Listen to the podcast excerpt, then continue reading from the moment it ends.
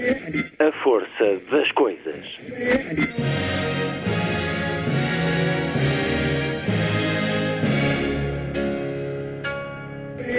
Welcome to the 109th last night of the proms.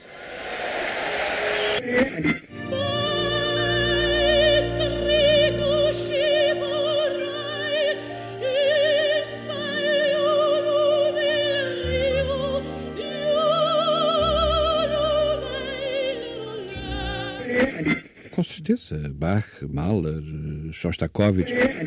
Um programa de Luís Caetano.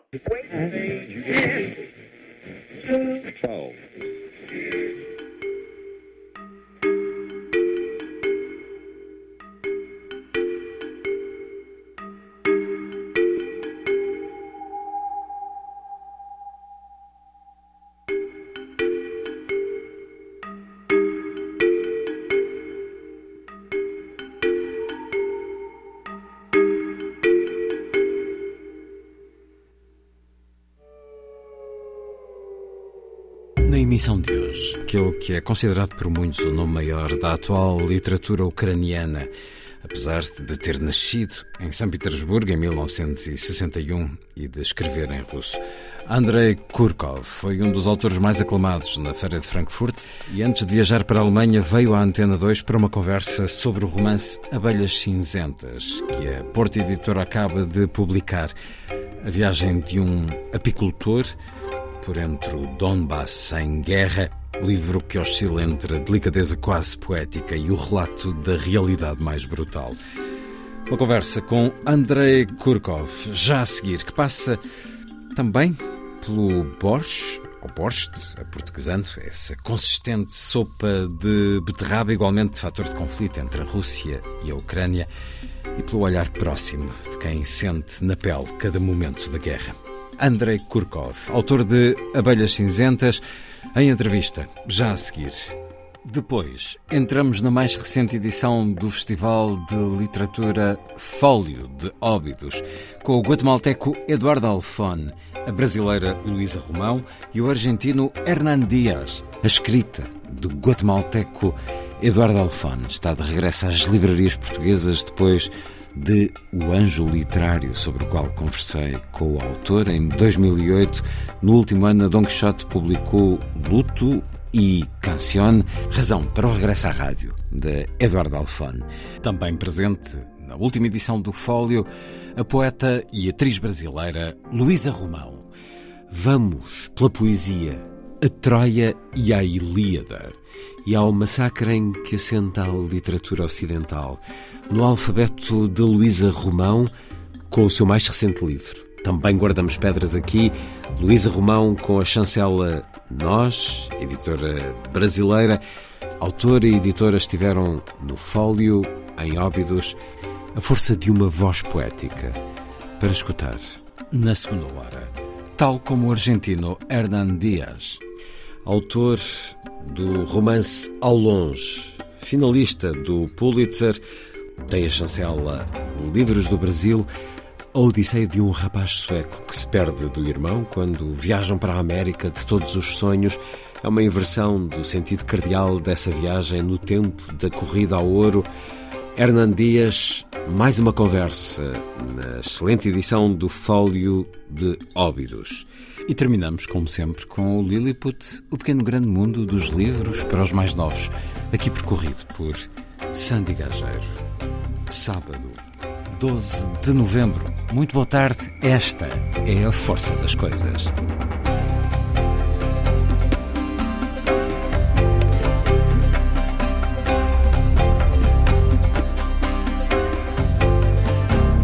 Melodia.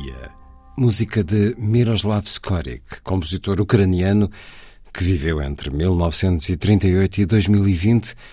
Passou muitos anos na Sibéria, para onde a sua família foi deportada em 1947.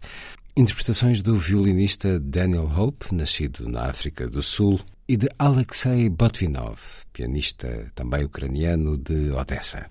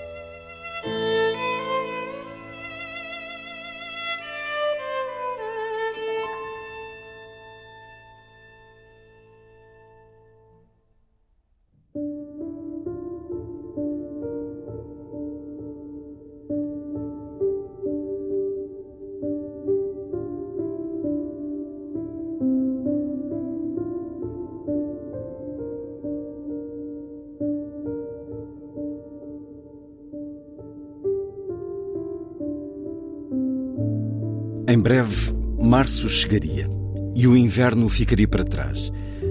Haveria poças de neve derretida a cintilar ao sol. As primeiras abelhas sairiam num voo de reconhecimento, embora a vegetação estivesse apenas a começar a despontar e a expandir-se pela terra negra, como que para aquecer e embelezar conforme despertava do frio. As abelhas não iriam voar até longe apenas o suficiente para desentorpecerem e para refrescar a noção do território. Contudo, as colmeias já estariam dispostas ao sol, a aquecerem, a segregarem a umidade do inverno. O ar estaria pleno de um zumbido doce e agradável, familiar e tranquilizante. Um zumbido que leva a que o mundo de cada amante da apicultura pareça mais pequeno, mais acolhedor, mais caseiro. Nesse momento, os tiros e explosões à distância não hão de parecer tão importantes. Afinal de contas, uma pessoa consegue habituar-se a tudo. O mais importante será a primavera e a certeza de que a natureza se estará a encher de vida, dos seus sons e aromas, das suas asas e a esvoaçar. Quando março se aproximasse do fim, quando as abelhas tivessem sacudido quaisquer resquícios de inverno e as colmeias começassem a vibrar com um tremor constante, ia montar a sua cama de abelhas, com a largura de duas colmeias e o comprimento de três, com uma folha de madeira ao topo e o colchão fino. Ia agasalhar-se. As noites continuam frias no fim de março e ia dormir lá fora durante uma semana inteira. Era melhor do que qualquer remédio melhor do que vitaminas. É como que receber-se um carregamento de eletricidade humana especial.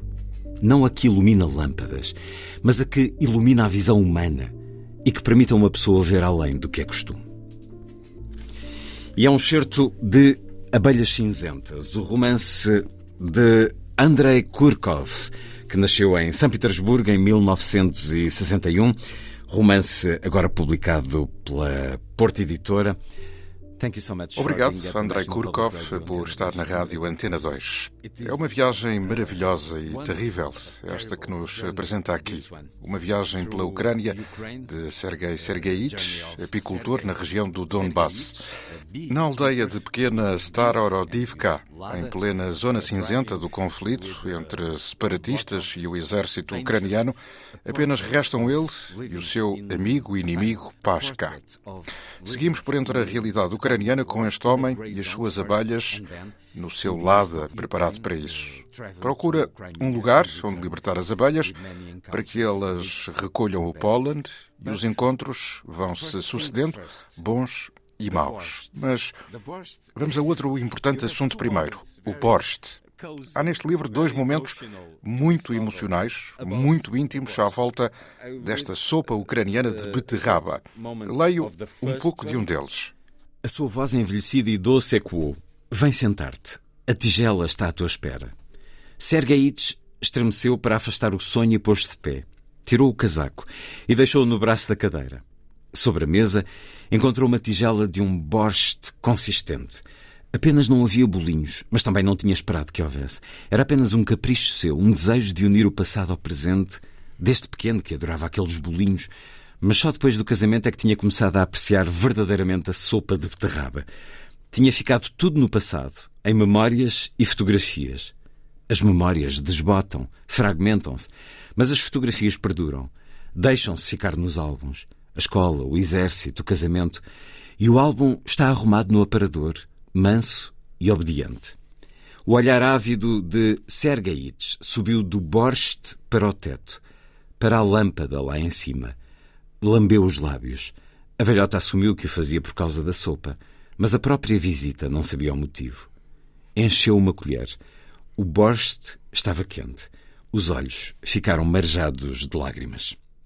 Em julho deste ano, a Unesco inscreveu o Borscht na lista de património cultural e material em perigo, dada a incapacidade das populações de praticar e transmitir o seu património cultural intangível devido ao conflito armado. Por isso, a Rússia acusou a Ucrânia de nacionalismo e apropriação, na realidade de nazismo até. Andrei Kurkov, como é que prefere, como é que recomenda que se faça um delicioso borscht. An excellent borscht. Andrei Kurkov. Uh, well, I mean, there are Bem, há 300 receitas. And, uh, Como o bacalhau em Portugal. Uh, and actually, the, the evening before the war started again, in February, I was cooking borscht for my friends who came from different countries to Kiev, mostly journalists and an English writer, Lily Hyde. And it was excellent borscht, but it was, we were joking that maybe it is the last borscht in Kiev. so until now, for me, it was the last borscht in Kiev because. Sim, eu adoro preparar o borscht. Na realidade, na noite uh, antes da guerra começar, outra vez, em fevereiro, eu cozinhei borscht para vários amigos de diferentes países que viajaram para Kiev, essencialmente jornalistas e escritores ingleses, e ficou um excelente borscht. Nós brincámos na altura que seria talvez o último borscht de Kiev. E para mim foi o último borscht de Kiev, porque em três dias tivemos de abandonar a cidade. E não voltei lá até agora. A minha mulher já regressou, os meus filhos estão lá, mas eu nunca mais voltei a preparar o borscht.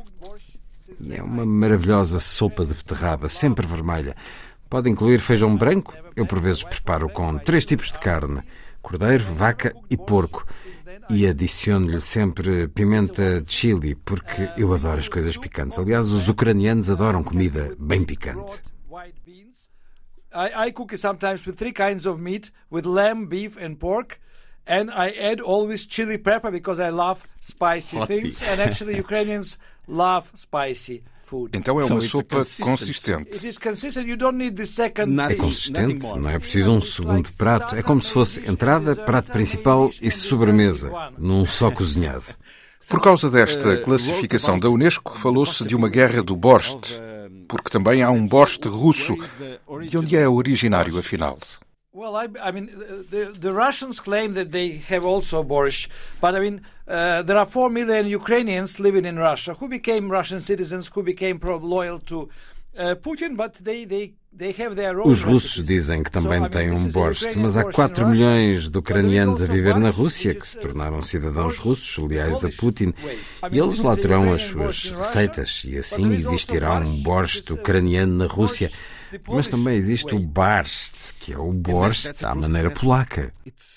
E assim se comprova também que há um terreno comum de cultura, unido pelo passado, e mais se justifica o questionar das razões desta guerra porque escolheu algo tão simbólico como as abelhas para este romance. Diz-se que se um dia as abelhas desaparecerem, a humanidade estará próxima do seu fim. E também se diz que elas estão a desaparecer. different uh, chemicals used by agricultural companies, but uh, in my novel, actually, they are more uh, a metaphor of ideal uh, society.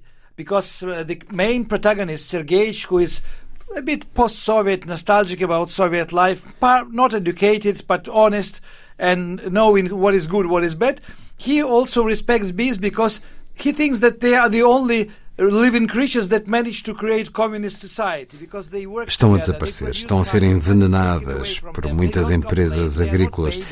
Mas no meu romance elas são mais uma metáfora de uma sociedade idealizada, porque o personagem principal, Sergeites, é um tipo um pouco nostálgico da vida ao tempo da União Soviética.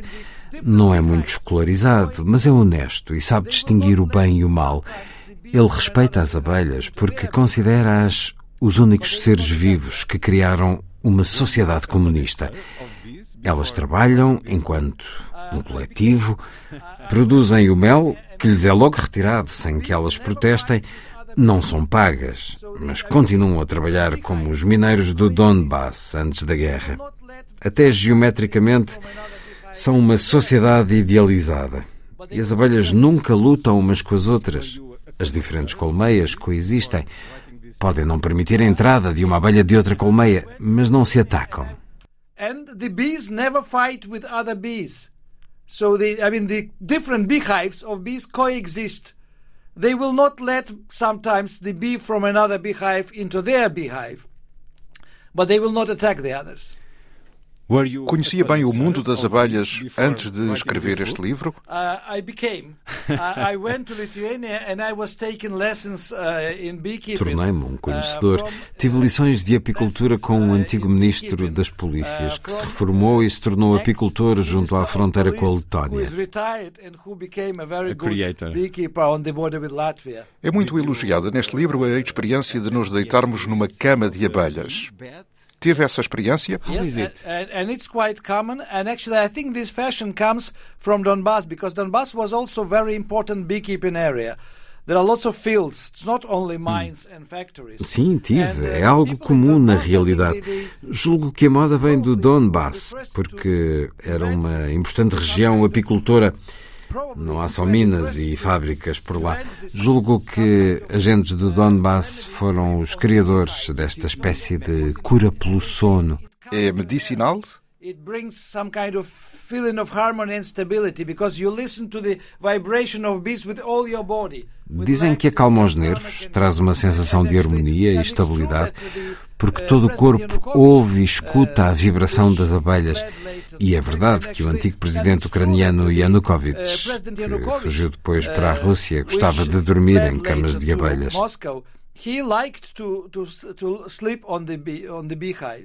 O zumbido das abelhas é diferente dependendo das circunstâncias, da pacatez ou da tensão do momento, como sucede neste romance. That's true. That's true. And they are, if they are panicking or they are uh, because actually what happens uh, in the normal time in winter uh, when they are sort of asleep, they are still moving their é verdade, e no inverno, quando elas estão mais recatadas, continuam a bater as suas asas e criam calor. Não precisam do gás russo para sobreviver ao inverno. E se estiverem assustadas, batem as asas mais rapidamente e o calor ainda é maior. Tudo depende de como se sentem. É isso que motiva as suas dinâmicas. If they are panicking, they are hitting the beehives even more because they, they are starting actually moving the wings much faster. So everything depends on their state because their state of mind, state of uh, the body is reflected in, in their dynamics. Este seu personagem, este amável apicultor, é um homem tranquilo, corajoso, inteligente, mediano e a política motiva-o No. In Donbass, majority of people were not political, and Donbass was very isolated region from other regions because it was under control of local mafia, local oligarchs, mm. and local elite, and so they were trying to preserve the same Soviet hierarchy uh, which existed uh, before 1991. So they were trying to control this uh, society, and they were successful. I mean, the local Não, no uh, Donbass a generalidade das pessoas não é política. Foi uma região muito isolada das outras, porque esteve sob controle de máfias locais, oligarcas e diferentes tipos de elites. Elas tentaram preservar o mesmo tipo de hierarquia soviética que vigorou até 1991 criaram uma nostalgia da era soviética, que foi até fortalecida com um canal de televisão chamado Nostalgie, e esse canal era um favorito das audiências, passando filmes e programas soviéticos dos anos 70, por exemplo, e as pessoas ficavam felizes ao vê-los, especialmente os mais velhos. As gentes do Donbass não viajam muito, mais as de Donetsk, e os jovens em particular. E foi por isso que, quando a guerra chegou, elas não fugiram, porque tinham medo do mundo fora do Donbass. Tiveram de escolher entre dois medos: o de ficar em casa e ser morto, por casualidades da guerra, e o medo de sair do Donbass e tornarem-se refugiados sem saber se um dia regressariam. A minha casa é a minha fortaleza. Assim pensaram muitos. By a bomb and fear to leave the home, to go outside Donbass, to become a refugee, but not knowing what will happen to them, whether they will have help or not, uh, where will they end up, and uh, if they can come back afterwards. So many decided to stay in Donbass because it was like natural, my house, my fortress. Conheceu alguém que tenha permanecido na zona cinzenta, numa aldeia como esta de pequena Starorodivka? I, I met many people. I met people who actually were, stay, were staying until very end, and some people were for actually Hum. Conheci muitos, alguns que tiveram de ser removidos à força pelos seus filhos ou outros familiares. Conheci refugiados do Donbass em França que fizeram essa viagem que lhes parecia impossível antes. Não estão mesmo habituados a viajar. who actually made this journey which was incredible impossible for them before because they are not used to traveling. A conversa com Andrei Kurkov, autor de Abelhas Cinzentas, um romance escrito há seis, sete anos, mas uh, a dar-nos o retrato do que é hoje a Ucrânia e esta guerra. O que o seu personagem encontra ao longo desta viagem é ódio, intolerância, medo, que são sentimentos naturais àquelas pessoas ou são manipulados politicamente, incentivados. As pessoas odeiam-se ou são instruídas para se odiarem. Well, I think it was more political manipulations from the beginning of independence because politicians wanted to divide voters and they didn't have political ideas. They didn't offer anything for the future. They were trying just to tell people that you are Ukrainian speakers, we should defend you from Russian Acho que é mais manipulação política do início da independência. Os políticos queriam dividir os eleitores e não tinham ideias, pensamento, nada para lhes oferecer para o futuro. Diziam: se falas ucraniano, temos de nos juntar contra os que falam russo. Medo. Sobre os habitantes do Donbass diziam que eram todos criminosos e bandidos. Até os intelectuais, que não acreditavam nesses clichês, eram influenciados por eles. Instalou-se a desconfiança entre as regiões e entre as populações. Mas, por natureza, os ucranianos são bastante tolerantes e não perguntam de onde o outro é originário. Só se alguma coisa errada acontecer é que colocam essa questão. But naturally, Ukrainians are very tolerant, and actually, they don't ask each other from where you come. It's only if something happened, something bad happened, then they will ask, who was it who, who made it? Was he from Donbass or was he from some other place? É um erro pensar que a guerra começou a 24 de fevereiro de 2022. This year. The war began actually uh, in 1709.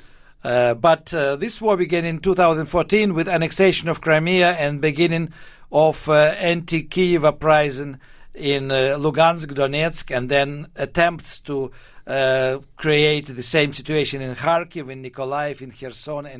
É um erro. A guerra terá talvez começado em 1709, mas esta guerra começou em 2014 com a anexação da Crimeia e os levantamentos separatistas pró-russos em Lugansk e Donetsk, que tentaram depois continuar em Kharkiv, Nikolaev, Kherson e Odessa. São oito anos de guerra. Claro que a 24 de fevereiro ela escalou como nunca. Ficou surpreendido com esse escalar que aconteceu a 24 de fevereiro? I, was very surprised. I, I was expecting escalation in Donbass, but I didn't expect uh, shelling of the cities and killing of civilians and destroying towns and villages. Fiquei muito surpreendido. Esperava uma escalada do conflito no Donbass, mas não esperava a destruição das cidades e a matança de civis. No século XXI, isto é inconcebível. É como se algo maléfico viesse do passado, da Idade Média ou do tempo da Segunda Guerra.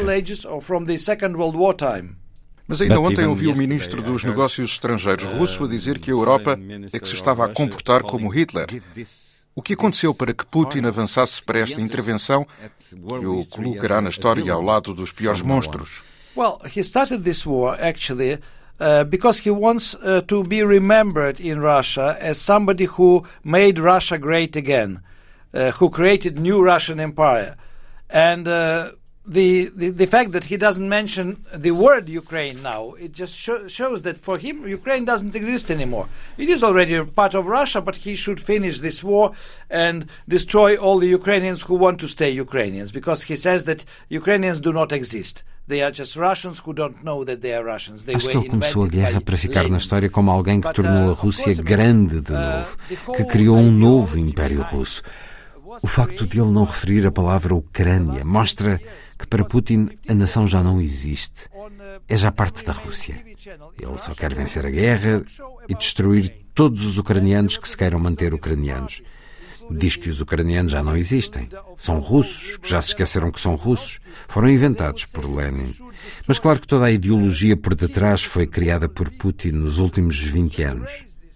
Há 15, todos os principais canais televisivos na Rússia tinham um talk show sobre a Ucrânia programas com representantes de todos os partidos, incluindo o Partido Liberal de Vladimir Zhirinovsky, que defendia que a Rússia devia destruir Kiev, deviam bombardear Lviv, arrasar estas cidades e substituir o regime democrata.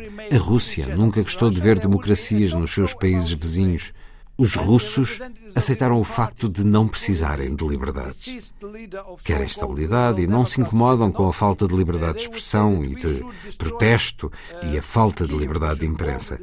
Para os ucranianos, a liberdade é a prioridade e sabem como sobreviver em tempos difíceis. Mas a liberdade está sempre em primeiro lugar. Esta liberdade é uma ameaça para o regime de Putin. Como podem eles passar aos russos a ideia de que é ótimo não ter direitos, quando na porta ao lado há quem afirma as qualidades da democracia, dos direitos humanos, da liberdade de expressão e de imprensa, e mostre que com isso são mais bem-sucedidos que o país com um regime autoritário. So the Ukrainians know how to survive in difficult times, but for them the freedom is the main thing. And actually this freedom is a menace to Putin's regime. Because how can we say to Russians that it's wonderful uh, to have no rights, no human rights, when uh, next door uh, there are people who say that say it's, it's, wonderful to have democracy, human rights, and freedom of religion and freedom of press, and at the same time, uh, the neighboring country is more successful in many ways than the country with authoritarian regime. Mas agora que os filhos e os netos dos russos estão a regressar dentro de sacos de cadáveres, a estabilidade pode estilhaçar. Acredita que se Putin morresse, se alguém tratar de que isso aconteça, a guerra acabaria? The war will be stopped for, for a moment because there will be a war inside Kremlin. The war between different groups who will want to control Russia afterwards. And I myself see four groups like this. A guerra seria interrompida temporariamente porque haveria uma outra guerra dentro do Kremlin. Uma disputa entre diferentes grupos que vão querer controlar a Rússia depois disso. Eu vejo quatro grupos nessa contenda: os generais do exército, os generais dos dois grupos dos serviços secretos e os oligarcas. E só se os oligarcas levarem a melhor é que a guerra acabará. Porque eles querem ser de novo aceitos na Europa. Querem ter acesso às suas contas bancárias congeladas e às suas mansões e aos seus iates. Querem ser oligarcas universais e não oligarcas russos exilados e alvo de sanções. Os generais não querem saber disso.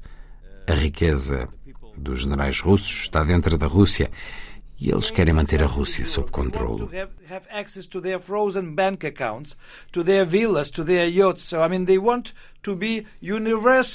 Have access to their frozen bank accounts, to their villas, to their yachts. So, I mean, they want to be universal uh, oligarchs, not only isolated under sanctions Russian oligarchs. Because the generals are not interested in this. I mean, the, the wealth of the generals is inside Russia. They want to keep Russia under control. Não há possibilidade de uma revolução popular como aconteceu em Portugal, por iniciativa de oficiais de baixa patente que tivessem o povo a apoiá-los? That's not possible in Russia. No, I mean Russians are very loyal and very I mean they're conformists. They even, even like in the Soviet time. I mean, they will smile. They will say that they support Putin. Nobody knows what they think, but they don't want to be involved. Os russos são muito leais e conformistas. São como na era soviética. Eles sorriem e dizem que apoiam Putin. Ninguém sabe o que eles realmente pensam. Os russos não querem correr nenhum riscos. Há o risco de mais repúblicas da Federação Russa quererem separar-se, como Tartaristão ou a Chechênia ou mesmo o Daguestão. Mas, no geral, os russos estão bem assim.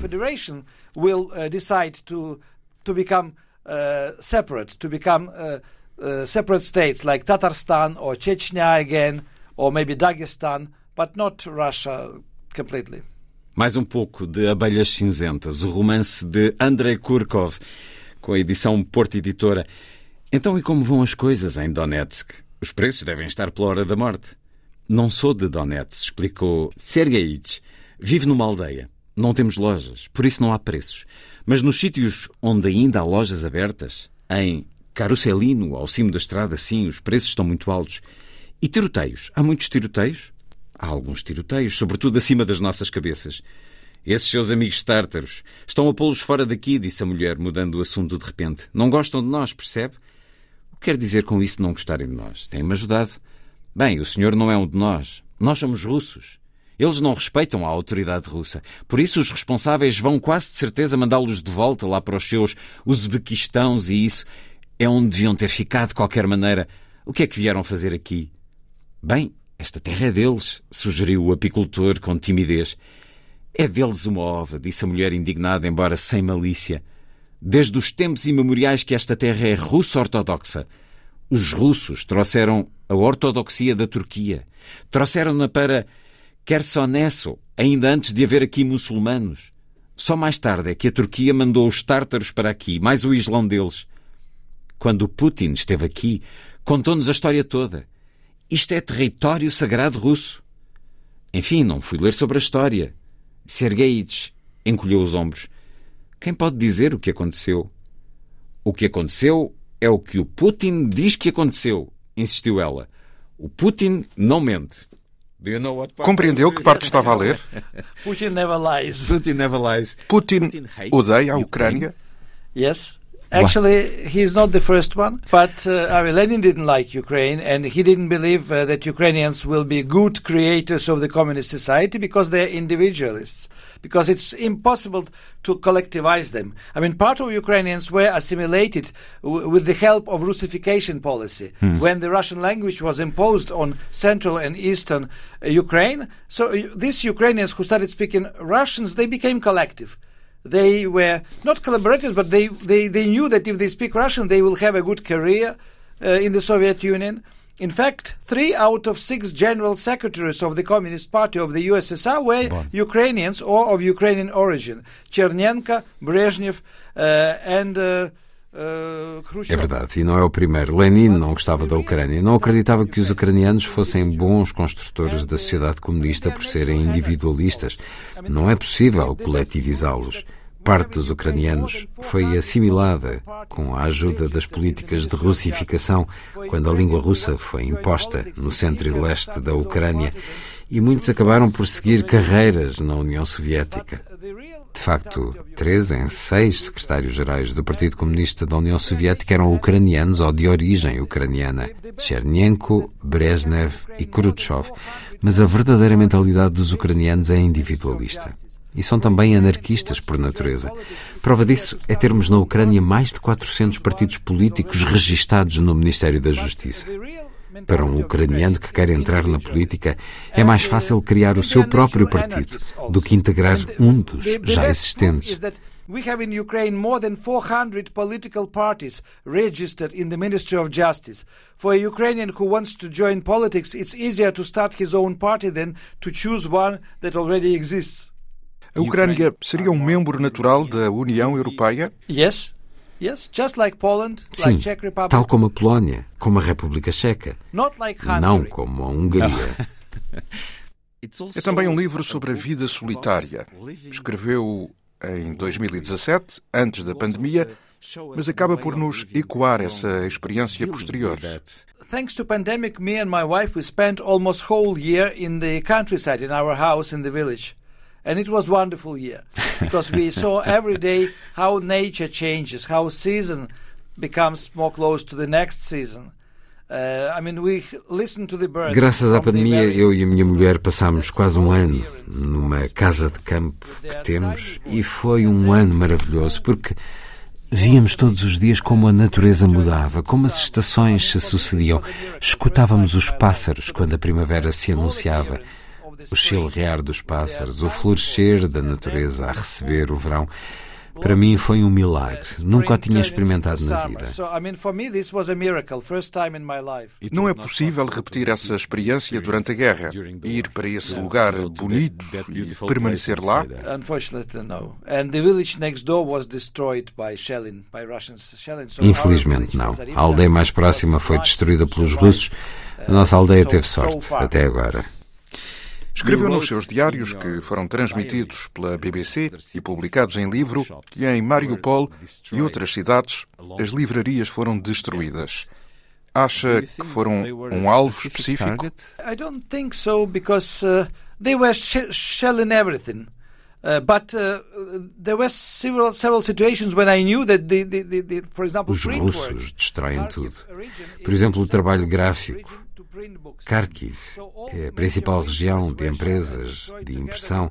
As principais gráficas ali foram destruídas, juntamente com os livros que armazenavam e os rolos de papel. A gráfica da minha editora foi propositadamente destruída, porque os edifícios à volta não sofreram danos e não há instalações militares nas redondezas. Nos territórios ocupados, a Rússia está a monitorizar as bibliotecas escolares e as bibliotecas públicas, removendo os livros ucranianos, incluindo a prosa contemporânea, para os destruir. Eles têm a cultura por alvo. And I, I have, uh, uh, I mean, since I know that actually the uh, on the occupied territories. Uh, Uh, the Russians are censoring the school libraries and the village libraries, removing Ukrainian books, including contemporary Ukrainian prose, to be destroyed. So, I mean, they are targeting the culture. They Os seus livros também? I'm sure. I'm sure because my books are published in Russian and in Ukrainian, and they they were banned first time in Russia in 2005. Tenho a certeza que sim, os meus livros são publicados na Rússia e na Ucrânia. Foram banidos da Rússia pela primeira vez em 2005. Em 2014, o meu editor disse-me que eu estava numa lista negra e que não podia mandar os meus livros para Moscou. books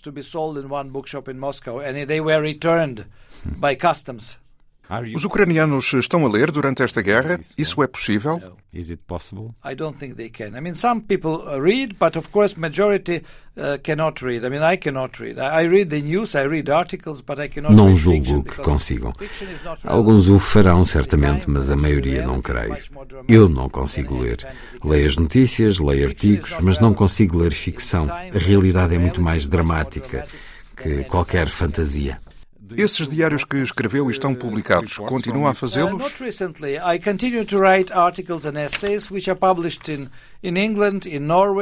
Norway, Recentemente, não. Continuo a escrever artigos e ensaios que são publicados na Inglaterra, na Noruega, mas voltarei a fazer algo para a BBC e continuarei ligado à BBC World Service e à BBC Radio 4. Espero voltar às minhas cartas da Ucrânia, especialmente quando tiver boas notícias. Mas não é possível antecipar quando essas boas notícias chegarão. Está agora a percorrer a Europa apresentando este livro. E depois vai voltar para Kiev? My wife is going back to Kiev. Actually, I'm driving to Kiev in the next days. Uh, a minha mulher está de regresso a Kiev, de comboio, com um filho meu.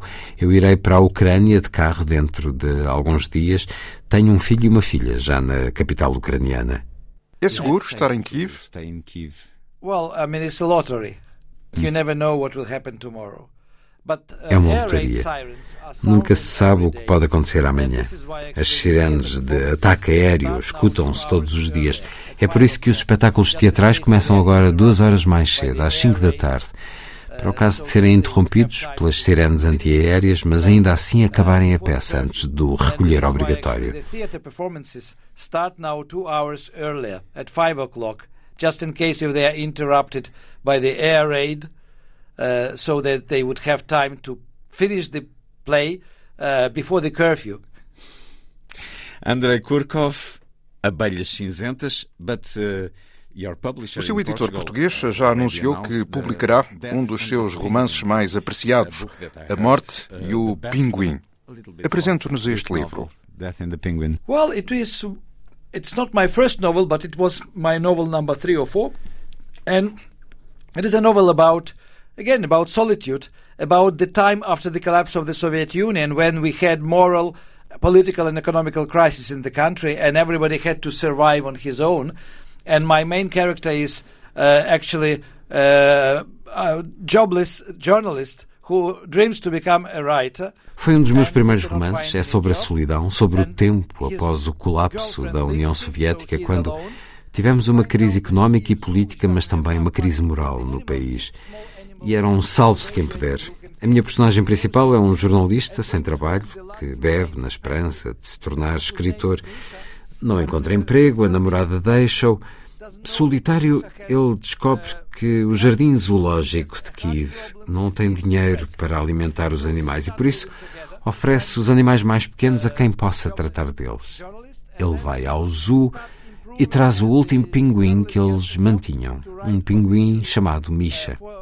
Mas Victor, o jornalista, não sabe que Misha, o pinguim, tem problemas de saúde tem um problema de coração e sofre de depressão. E assim começam a viver juntos. O jornalista consegue então um trabalho, escrever obituários de pessoas importantes ainda vivas, e é uma comédia negra que se passa em Kiev, em tempos em que não havia lei e a sociedade era regida pelas máfias. And so they start living together, Penguin and uh, jobless journalist, and then things start improving, and the journalist gets a job to write obituaries uh, for still living VIPs for one of the newspapers, and it's like it's a black comedy set in the in Kiev in the times when there was no law, and actually uh, the society was ruled by mafia. Para lermos daqui a algum tempo, A Morte e o Pinguim. Grey Bees, Abelhas Cinzentas, de Andrei Kurkov, escritor nascido em São Petersburgo em 1961. Andrei Kurkov, I wish Andrei Kurkov, desejo-lhe muitos convívios felizes e seguros com os seus amigos à volta do Borst. Muito obrigado por ter estado na Antena 2. Obrigado.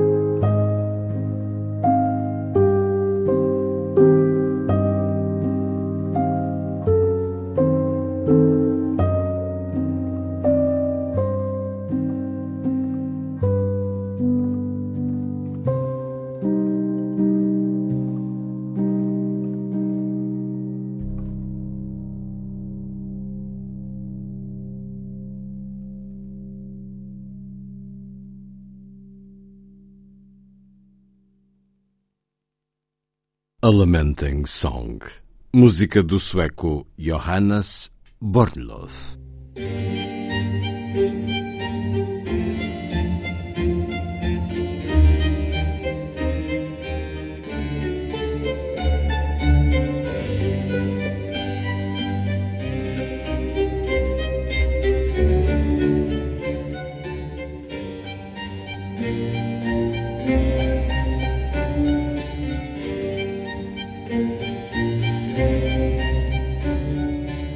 Força das coisas.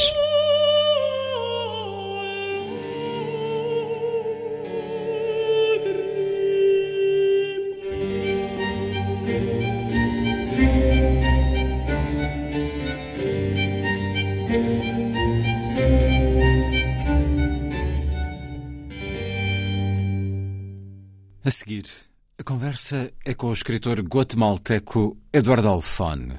Uma das conversas na edição deste ano do Fólio em Óbidos. Antes, voltamos à música. Oblivion, Astor Piazzolla, pelo Quinteto del Fuego. Eles são Stefan Chapuis, Elmira Darvarova, Lionel Monet, Irina Kalina Gudeva e Jorge Vassiliev em bandoneon, violino, piano, contrabaixo e guitarra.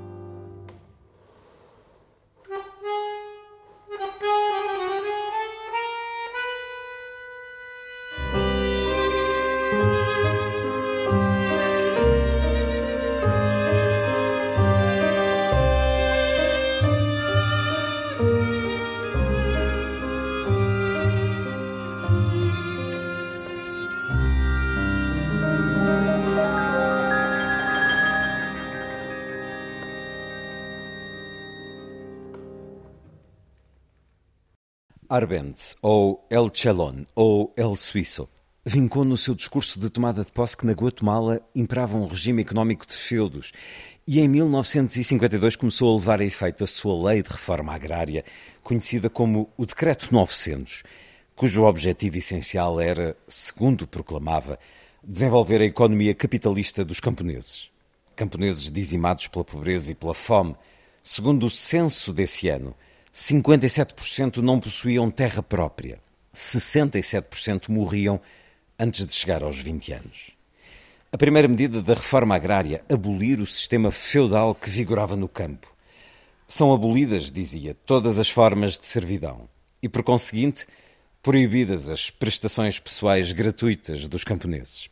E a segunda medida, permitir a expropriação dos terrenos incultos, quer dizer, só os improdutivos, mediante indemnização em obrigações para redistribuir essas fazendas pelos pobres e necessitados indígenas e camponeses.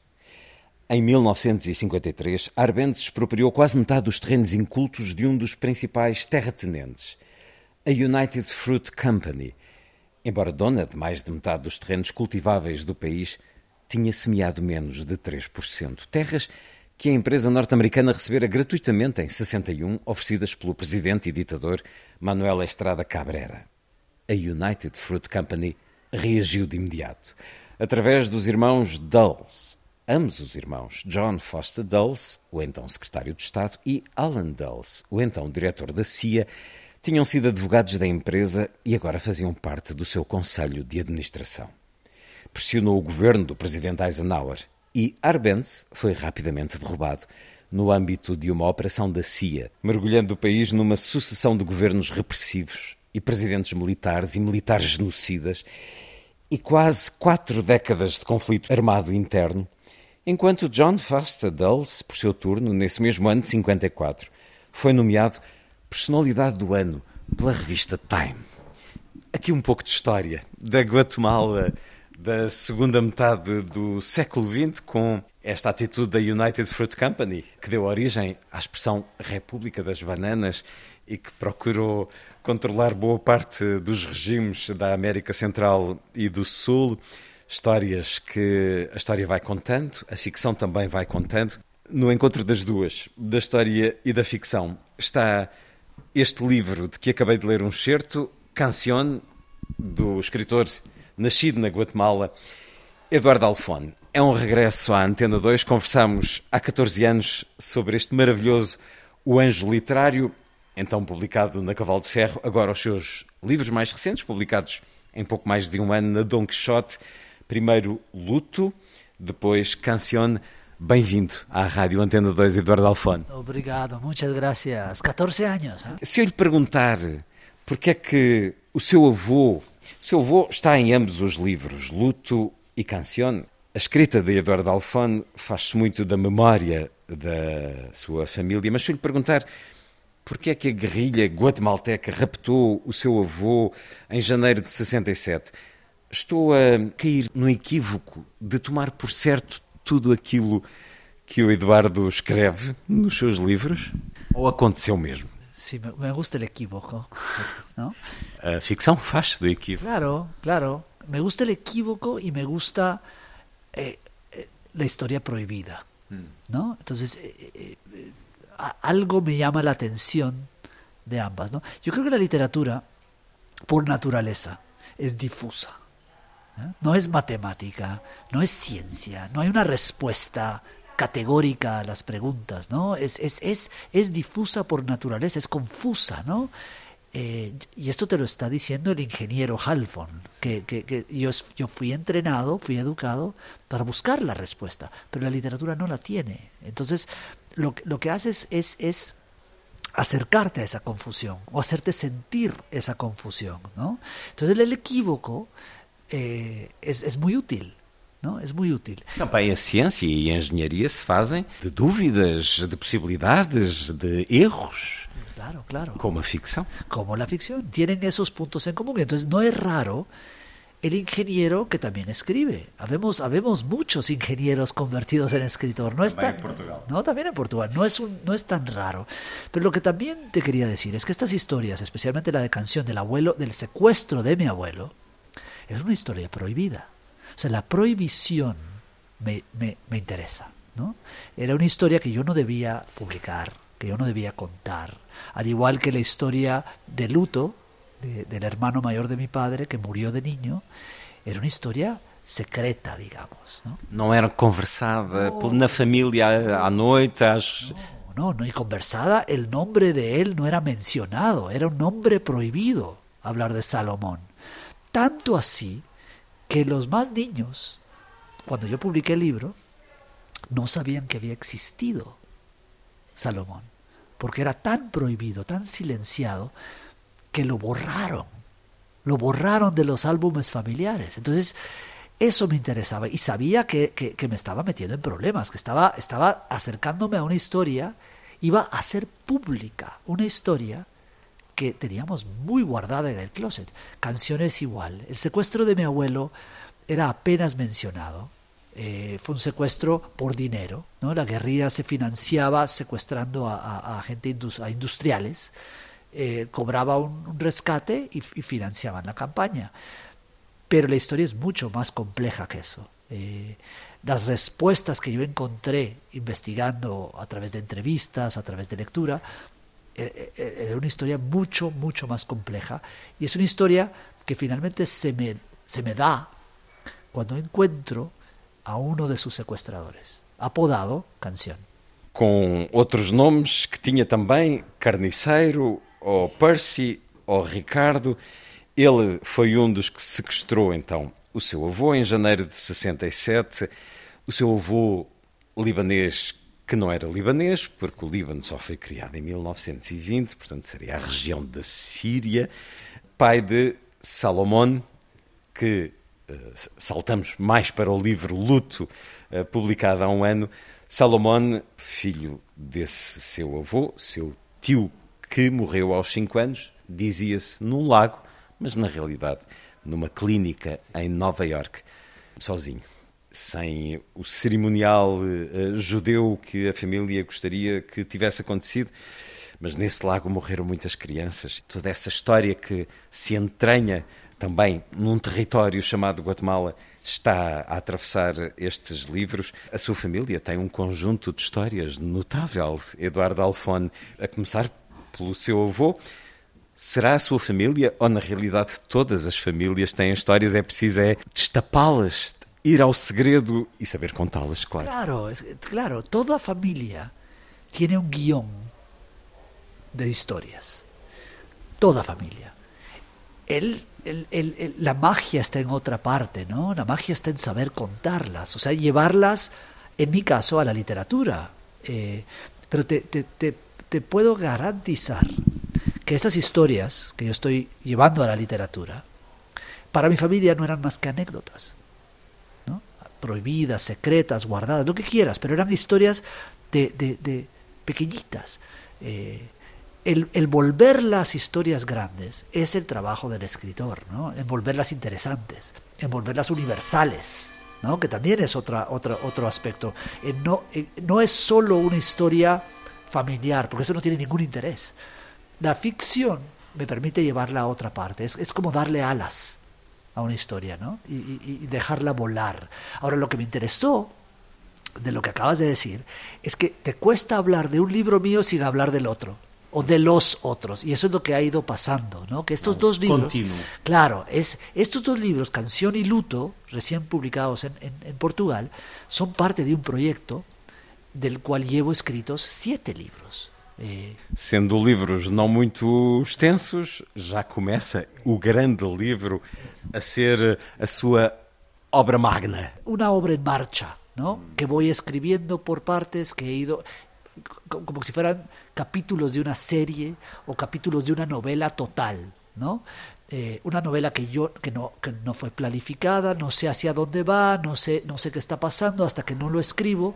Eh, todos estos relatos contados por el mismo narrador, este otro Eduardo Halfon, que no soy yo, eh, pero que tiene mi nombre y mi vida y, mi biografía, pero fuma, yo no fumo, por ejemplo, tiene una personalidad muy propia, una voz muy propia.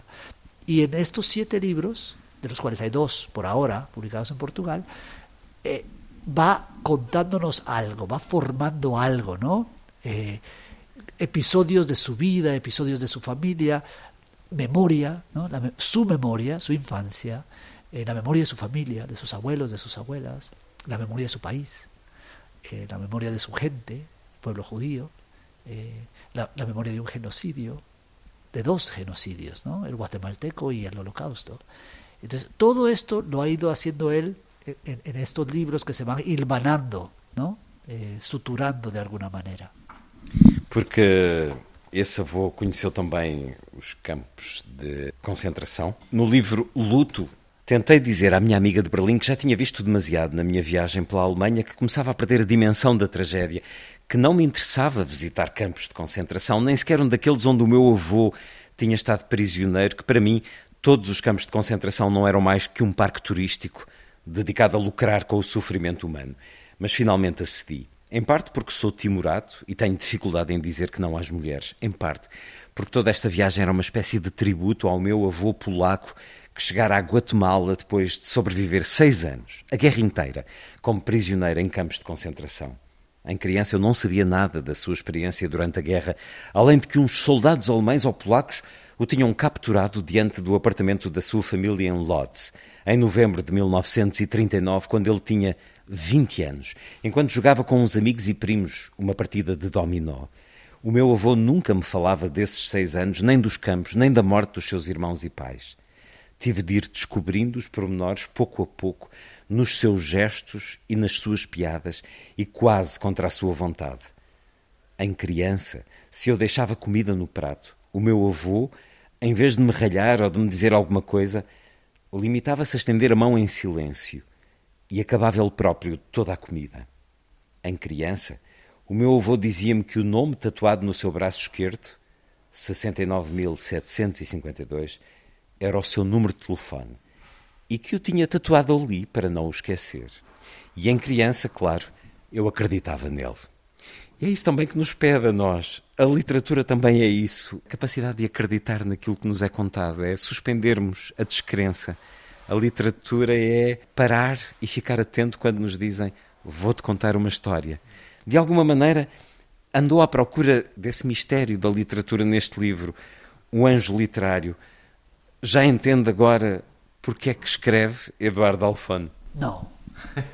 No, no, no, no. Eso nunca se entenderá, ¿no? El, el, el por qué. Si, si, tú llegas a entender por qué escribes, yo creo que dejas de escribir. Se, se, se rompe el hechizo. se arruina la magia, ¿no? Y, esa magia, ese misterio es muy importante. Es, casi el motor que te, que te, mantiene escribiendo. El no, el no resolver los temas, el no llegar al final. Es, es, muy importante la búsqueda más que lo, que encuentras.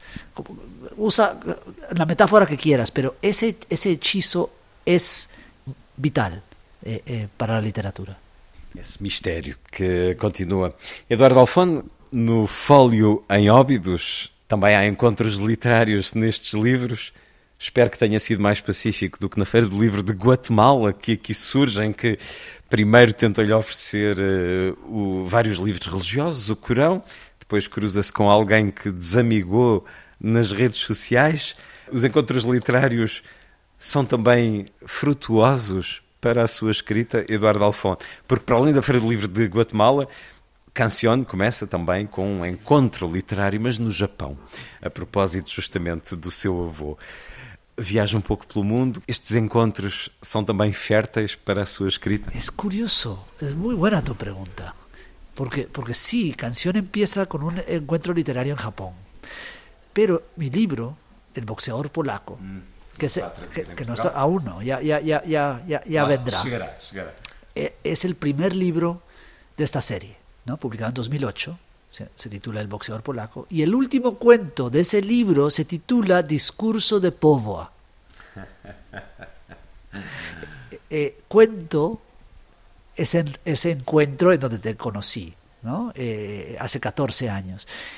Es muy curioso. Yo creo que, que el viaje en general, ¿no? ya sea a un evento literario o a, una boda o a, qué sé yo, el viaje para mí ha sido muy importante, muy fértil. Por dos razones se me ocurre, ¿no? dos posibles razones. Primero porque yo no tengo tierra propia. ¿no? Yo no tengo mi Dublín como lo tenía Joyce. Eh, yo, no, yo no siento, no me siento arraigado a ningún lado. Entonces voy por el mundo buscando un pedacito de tierra eh, que tal vez sea mío. Eh, ¿ya? O sea, cualquier lugar a donde yo voy es potencialmente el lugar donde me quede. Eso no ha pasado. No me he quedado en ningún lugar. Virginia Woolf queria um quarto que fosse seu. Eduardo Alfone quer uma terra que seja sua. Quer o pode não precisar. No, no, exacto, exacto. Es una, es una, una, una tierra imaginaria, ¿no? Pero hay otra cosa que sucede en viajes, es que estás más vulnerable. Y entonces las impresiones son más fuertes. Cuando estás en casa, estás en tu, en tu área de confort, ¿no? Estás muy cómodo, muy seguro, muy protegido. Pero si salgo de eso, las impresiones eh, tienden a ser más fuertes o tal vez uno se fija más. No sé qué pasa, pero me pasa mucho que en los viajes veo cosas, escucho historias, se me ocurren ideas, eh, aunque luego pase mucho tiempo entre el, el viaje y, y, la escritura eh, de ese viaje, pero sí, algo, algo queda, algo queda. Eduardo Alfone, que nasceu na capital guatemalteca, criado na Flórida e na Carolina do Norte, a sua vida divide-se, creio, entre a Europa e os Estados Unidos. A Guatemala está a perder-se en sí, está a diluir-se en sí.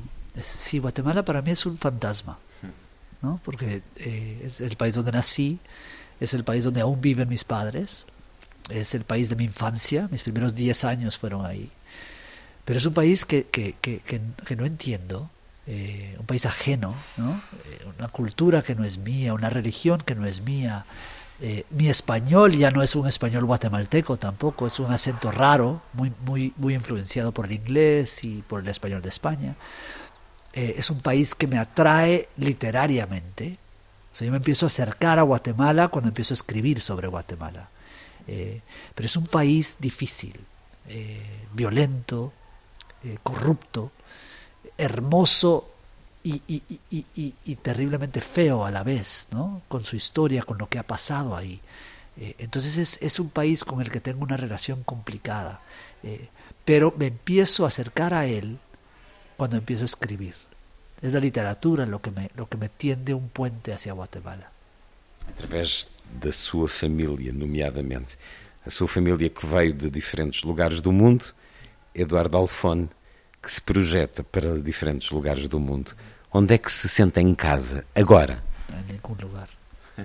Em nenhum lugar. Onde é que tem a sua biblioteca? Em cajas. Regada, cajas que voy dejando. A ver, eh, ahora estoy en Berlín, estoy viviendo en Berlín. En, y en ninguna ciudad me he sentido más perdido que en Berlín.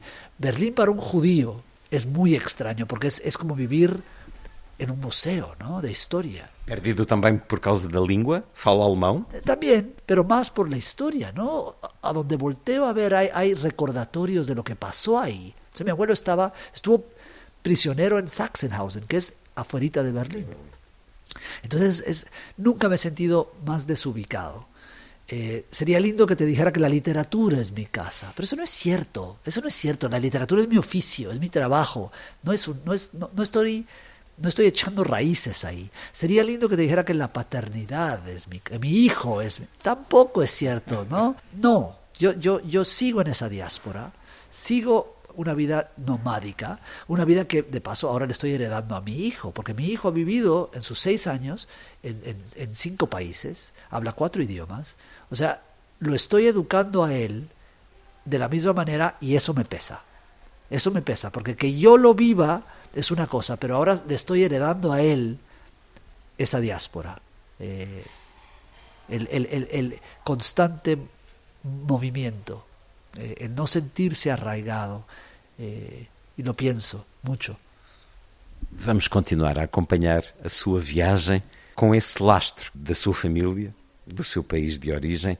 Eduardo Alfone, com dois livros publicados no último ano, primeiro Luto, depois Cancione, julgo que já não disponível, mas certamente que possível de adquirir por outros meios, o Anjo Literário, magnífica homenagem também à literatura. Eduardo Alfone, uma conversa no Fólio de Óbidos. Muito obrigado por ter estado mais uma vez na Rádio Pública Antena 2. Gracias, gracias a ti.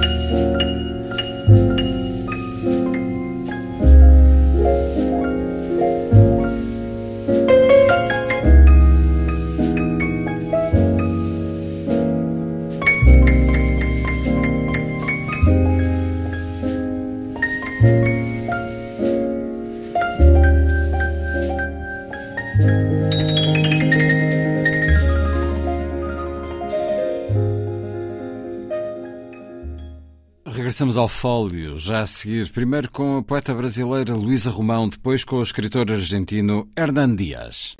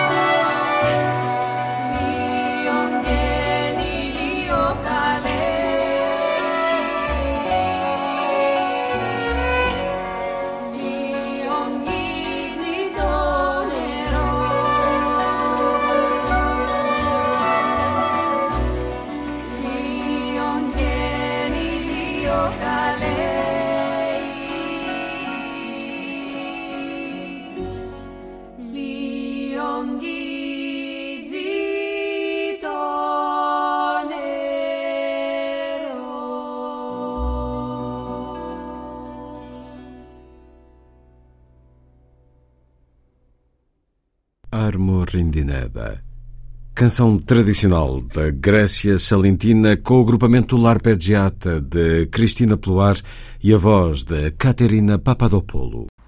A literatura ocidental começou com uma guerra. Não.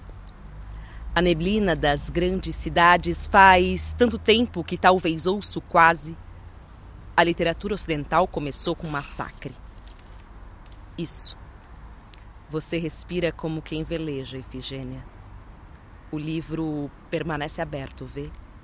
É minha vez de contar a história, esse pacto. Só sobraram pedras e rios sob o asfalto, esse nevoeiro.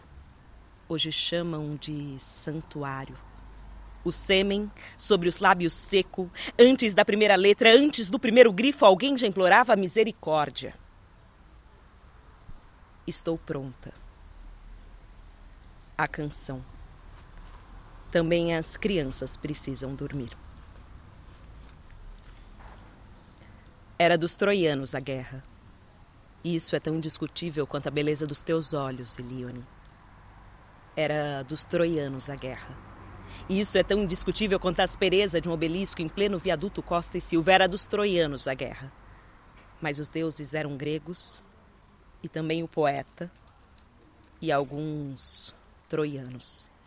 Em português se diz destrua e não destroia. Nem no verbo, na aniquilação total, a cidade sobrevive. Não conseguimos te proteger, Príamo. Testículos arremessados aos cães, Príamo. Um ancião contra drops no semáforo, Príamo. Sabíamos desde o começo. A. Eles falam a mesma língua. B. Definem o que é clássico. C. Os píncaros são altos demais para a voz humana. Entenda, Cis. Anunciar desgraça não é o mesmo que remediá-la. Primeiro você dirá está podre. Depois, com perícia, raspará da polpa, a casca gosmenta, o chorume se espalha. Há fungos pré-históricos, há fungos abençoados, está podre.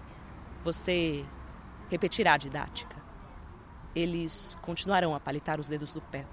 Talvez te chamem de louca ou naive. São incontáveis as formas de se deslegitimar uma mulher. Talvez você chore, talvez arranque do pubis ao queixo todos os cabelos uma mulher carbonizada no meio da avenida. Talvez você mostre relatórios do Ibama, a fotografia aérea de crianças vietnamitas, fatos antes incontestáveis, fatos antes. Nunca mais. Eles continuarão a palitar os dedos do pé Talvez te chamem de louca ou naive. What, você tá falando grego, Cassandra. Está podre, seus seios em chama. What, você tá falando grego, Cassandra. Você tá falando grego, seus seios em chama. Está podre. Ainda assim, eles se lambuzarão. Eu não conheci Troia. Ruínas a mais, ruínas a menos.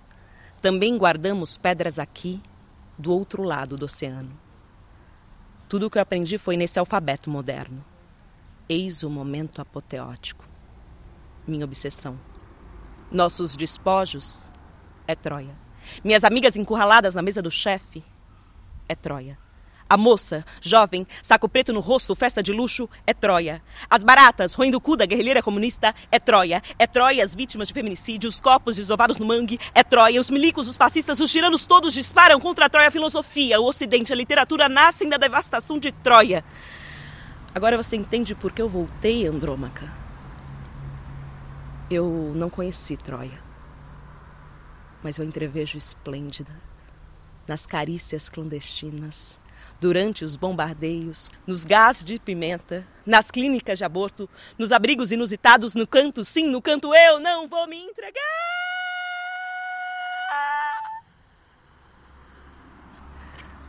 Você grita. Eu repito através dos séculos. Mirma, não há poemas para você. Nenhuma linha sobre Cibele. Onde perdemos o tino, quando virou espetáculo. Maldita literatura e seu panteão de vitórias. Me abrace forte. A explosão está próxima. Ela há de vir. Que privilégio escutar a sua poesia, Luísa Romão, neste livro. Também guardamos pedras aqui. Edição Nós é uma edição brasileira e foi apresentada numa uh, belíssima conversa nesta edição do Festival Fólio em Óbidos, com várias autoras e a editora da Nós. Esta evidência do seu poema, da força deste seu poema, que foi dito, muito mais do que lido, dito e sentido, da maneira que os ouvintes da Antena 2 também se puderam aperceber. A literatura nasce desta violência, deste massacre que nos é descrito pela Ilíada de Homero, um livro que, na realidade, põe as culpas da guerra numa mulher, como se Helena tivesse, pela sua beleza, sido responsável por isso também. Como é que olha para este livro, para esta base da nossa literatura, a ponto de assentar este seu livro num título retirado à obra de Homero? Poeta cego ou não, nos deu de facto uma obra para a eternidade. Como é que sente a Ilíada, Luísa Romão? Bom, primeiramente eu queria agradecer muito aqui o espaço para conversar um pouquinho sobre também Guardamos Pedras Aqui, esse livro publicado pela editora Nós. Bom, ele nasce primeiro de uma indignação e de um espanto. Quando eu li a Ilíada, eu falei: caramba, que livro violento. Acho mais do que falar, talvez foi essa experiência de se deparar com um massacre, com a literatura sendo erguida a partir do relato de quem vence uma guerra e de quem devasta um povo. É, não à toa a gente tem no poema né, homérico, no poema épico, uma sucessão infindáveis de verbos de violência, de formas de matar, de formas de trucidar, de formas de torturar, de formas de estuprar, de formas de pilhar um povo e devastar um território. E eu fiquei pensando de como que uh, esse vínculo, então, entre literatura, né, a noção ocidental de filosofia, de democracia, de direito, vai se perpetuar numa sequência infindáveis de violências né, é, é, eurocêntricas. Eu venho do Brasil, um país que é fundado a partir de uma violência colonial que se perpetua até hoje. E, e uma das formas dessa violência é o patriarcado, né? assim, é a subjugação de corpos de mulheres e de dissidências de gênero. Então, no livro eu busquei revisitar esse clássico, pensando criticamente desde uma perspectiva feminista, desde uma perspectiva latino-americana. Então, cada poema é para uma figura, sendo que muitas dessas figuras são figuras que não estão no clássico homérico, né, como a Pentasileia, como Elione, enfim, também essas figuras de mulheres, essas personagens que a gente apenas entrevê ali pela muralha e que por não pertencerem ao universo da guerra, dessa violência, dessa devastação, dessa aniquilação, acabam sendo soterradas, né? Essas pedras que acabam ficando é, subjugadas e que agora eu estou nesse exercício um pouco de recuperar essas pedras e de tentar lançá-las também contra monumentos e outras outras pedras essas assim erguidas pela, pelo colonialismo, pelo patriarcado e pelas diversas formas de violência ocidental. O que também há em comum com esta obra basilar da literatura, com essa parcialidade, com essa história contada por homens e dentro da violência dos homens, é a tradição oral. A Luísa eh, diz e sente a poesia na oralidade. Presumo que quando a escreva tenha que a dizer em voz alta para a considerar feita esta poesia só existe depois de eu a dizer na sua vida de autora. É muito frequente que estes poemas sejam ditos muito mais do que lidos? Com certeza. É, eu sou atriz, na verdade, minha formação é no teatro e eu entrei na literatura por acaso, muito através dos movimentos de saraus e de slams uh, da cidade de São Paulo, que é de onde eu venho. É, os slams são batalhas de poesia é, eu fui tão formada como poeta nesse espaço em que a palavra poética não está desvinculada da palavra performada, né? em que a gente encara a palavra não só como um sentido, né? não só como uh, significado, mas também como sopro, como voz, como pulsação, como corpo. Então eu, em geral, falo muito, performo muito os meus poemas antes de escrever, durante o processo de escrita e também no processo de finalização do livro. Assim, né? Eu costumo falar muito eles para ver se a métrica está interessante, se o ritmo, se os ecos internos, enfim, é, como que esse poema ele pulsa no corpo. E eu gosto muito também de declamá-los, assim. Mais do que declamar, eu não gosto tanto desse verbo. Eu, eu diria que eu gosto muito de performá-los. É, dizê-los, exatamente. Dar-lhes outra forma. Eu basicamente raptei-a para, enfim, falando também na Elida, mas não, uh, me convidei-a praticamente sem, sem nos conhecermos, sem muito pouco sobre si. Esta sua poesia é um grito também contra a situação atual do Brasil, é a sua forma de inter... uma das suas formas de intervenção política também, Luísa Romão? Com certeza. É um grito, essas pedras são um arremesso contra o fascismo que atualmente é, se espalhou pelo Brasil. É uma forma de tentar resistir a esse poder tão antigo, tão colonial, tão sexista, tão fascista, tão racista, uh, hétero, cis normativo, que infelizmente é, voltou com muita força nos últimos anos é, na sociedade brasileira. Então, acho que a minha poesia ela está tentando mexer nessas pedras que infelizmente fundamentam o Brasil e são essa tentativa de combater e de alguma forma apostar num mundo mais igualitário, num mundo com justiça social, com uh, igualdade de gênero, num mundo em que a violência não seja a forma de sociabilidade. Isso fez com que a poesia, no geral, nas vozes mais recentes, a poesia esteja muito marcada pela raiva, pela indignação? Acho que no Brasil a gente está passando por um momento em que muitas vozes que foram secularmente é, sufocadas estão se erguendo e contestando o poder.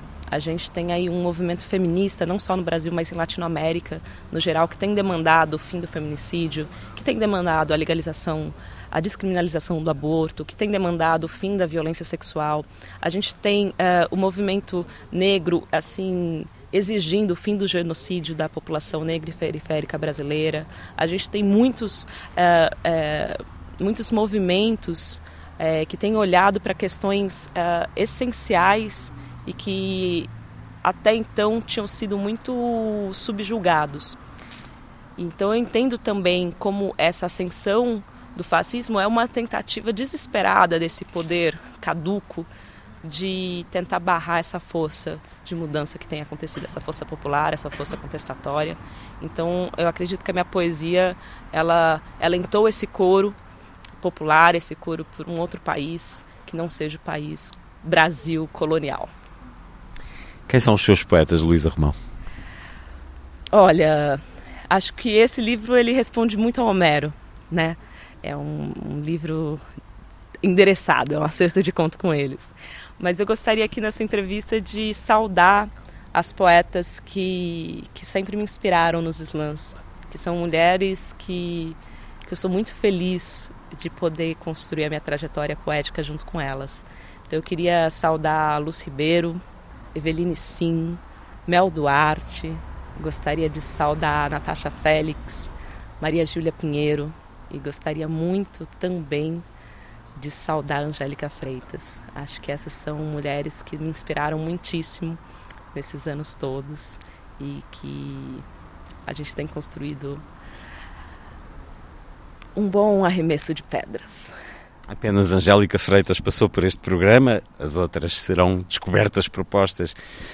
Vou-lhe pedir uh, mais um poema, por favor, Luísa Romão, deste livro que dialoga então com Homero. Já dialogou com a Odisseia? Eu tenho um poema pro, que é uma resposta um pouco à figura da Penélope na Odisseia no meu livro anterior, que é o Sangria porque isso é muito curioso, né? Quando eu li a Odisseia, eu falei, caramba, não é sobre Ulisses essa parada. Essa parada é sobre a Penélope, a mulher que fica lá Espera. durante 20 anos, precisando cuidar de um filho sozinha, gestar um estado, é, precisando se esquivar ali, criar Repelir várias... aqueles que a procuram. Exatamente, aquele bando de homem que está tentando acossá-la, né? Então eu falei, de fato não é sobre Ulisses, era ela que devia ser... ser era ela que deveria ser a, a, a personagem é, titular literalmente, da história.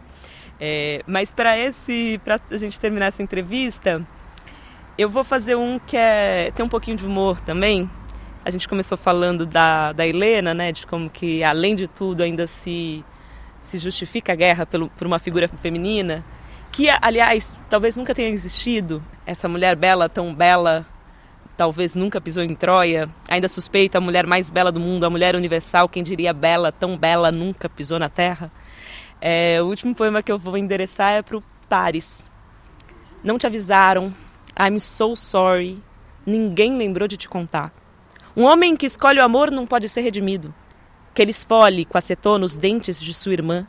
Que ele incendeie 43 araucárias em extinção. Que ele pregue na sala de visitas a carcaça do último búfalo d'água. Tudo isso, voilà, tudo isso é compreensível. Mas um homem que escolhe o amor, isso é imperdoável.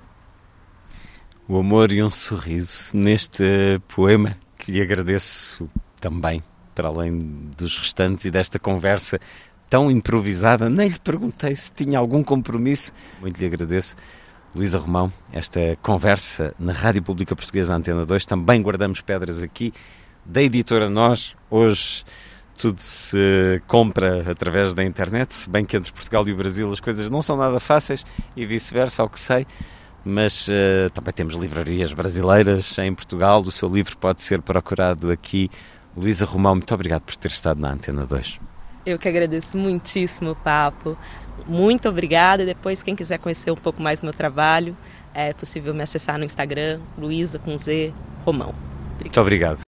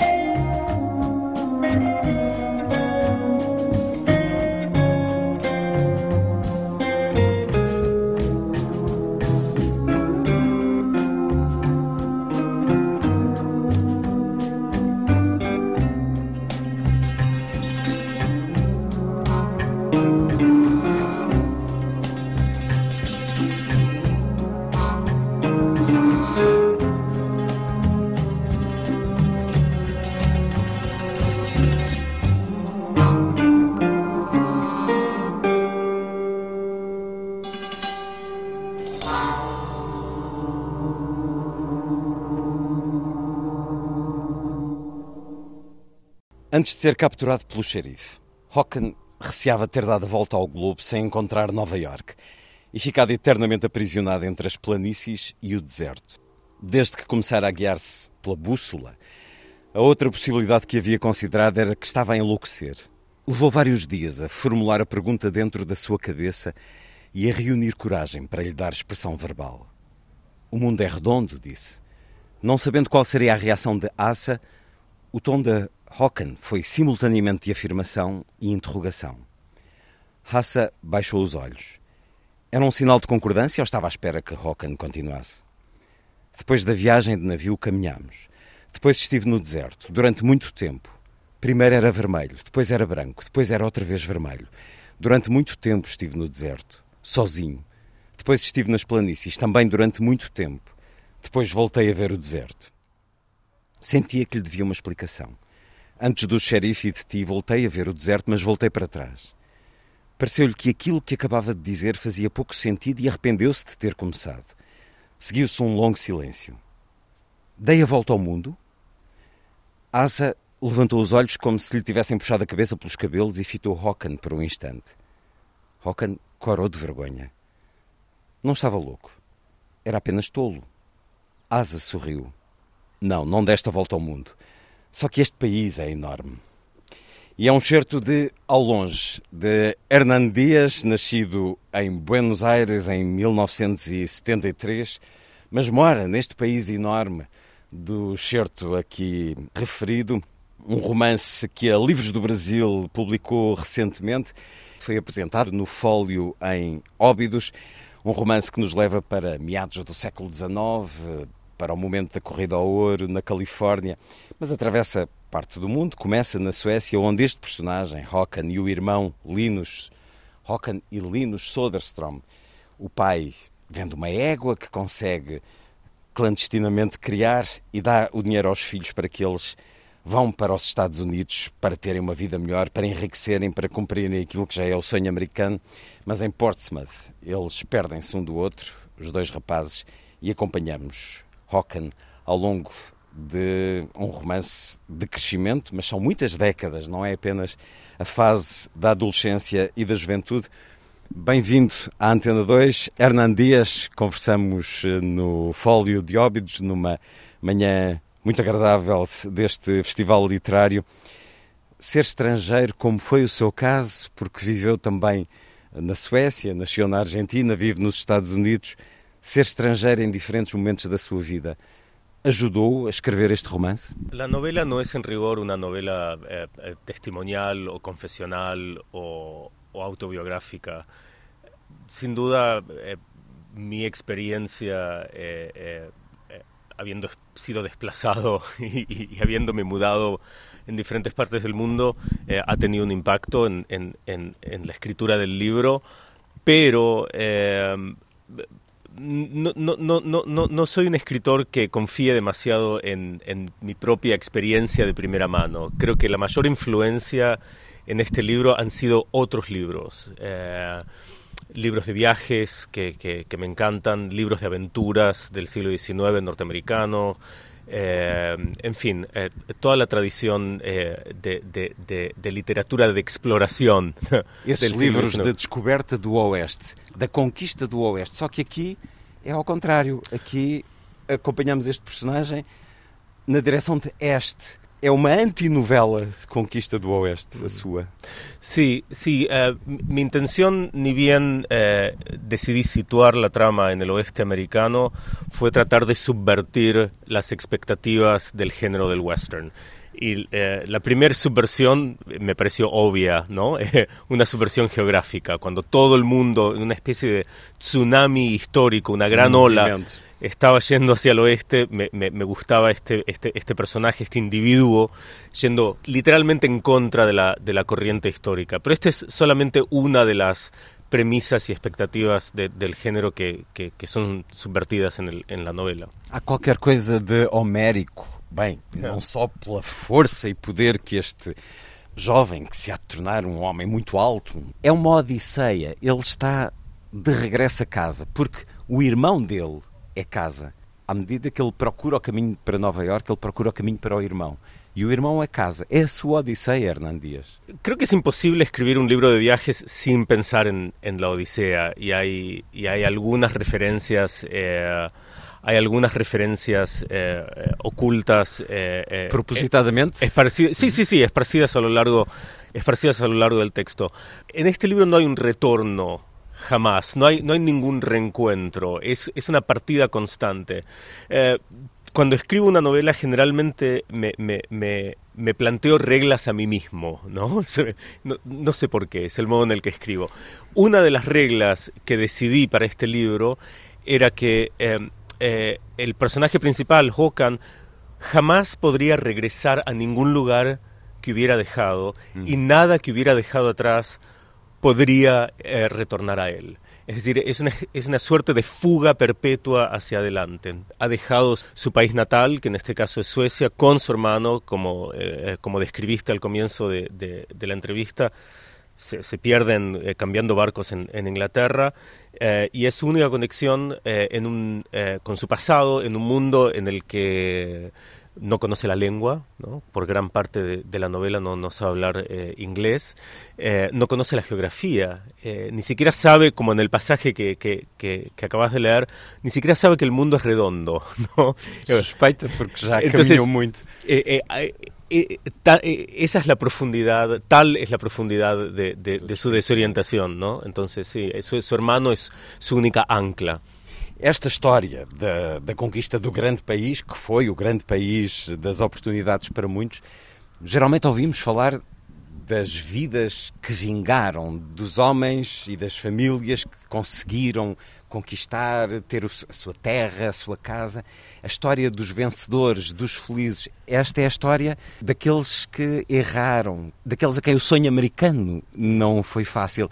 É também uma história em sentido contrário nesse aspecto. Absolutamente, la, la, la, historia, y uso esta, esta palabra con muchas comillas y, sí, y, y, y caución, la, la, historia de la conquista del oeste, que es un, la conquista, conquista es un término siniestro porque obviamente hay un genocidio, hay un genocidio por, por, por, por, debajo de eso. La conquista del oeste es, es eh, creo que es una historia ligada esencialmente a la historia del capitalismo en, en Estados Unidos. Eh, insisto, la conquista del oeste no, no fue realizada con una, con una visión eh, científica o por, o por mera curiosidad o movida por un deseo de aventuras. La conquista del oeste fue realizada principalmente con el motivo de extraer capital eh, de la naturaleza. Eh, minerales, madera, agua, ganadería, you name it. Eh, entonces, eh, no, es, no, es, sorprendente que eh, esta historia del oeste sea retratada en estos términos tan triunfalistas, porque, bueno, en cierta medida, lamentablemente triunfó.